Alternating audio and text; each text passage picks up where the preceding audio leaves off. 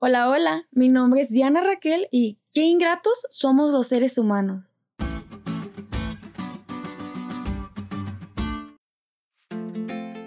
Para los que no saben, yo convivo con niños a diario, los cuales requieren de mucho cuidado y atención por la etapa en la que se encuentran.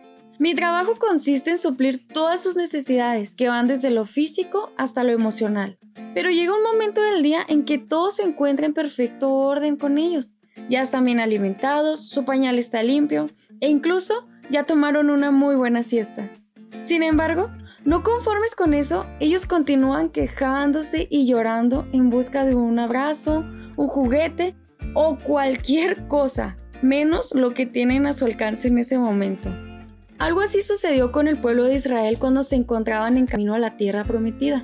Ellos habían pasado todo un año recibiendo incontables muestras del amor y poder de Dios, como por ejemplo cuando abrió el mar rojo para que cruzaran del otro lado y así poder salvarlos de ser atrapados por Faraón y su ejército.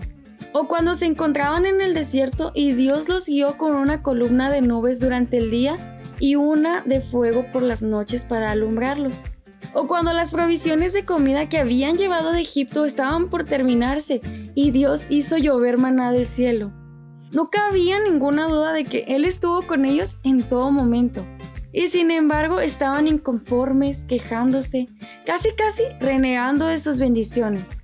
Y te preguntarás, ¿cómo puede ser que una nación tan llena de bendiciones se encuentre quejándose ante esa situación? Si bien dicen en mi rancho, a caballo regalado no se le buscan dientes.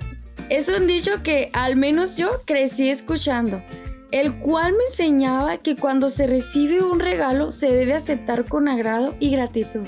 Pero supongo que al pueblo de Israel no se lo enseñaron. Sabemos también que no se encontraban en una posición sencilla, pero aún así Dios hizo demasiadas cosas por Israel y aún con todo murmuraron en su contra. Dios ha hecho tantas cosas por ti y por mí, así como lo hizo por el pueblo de Israel.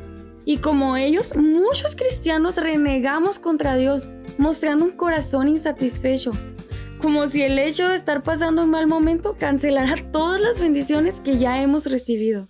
Recuerda siempre, por favor, no permitir que el espíritu de agradecimiento hacia Dios se borre de tu corazón.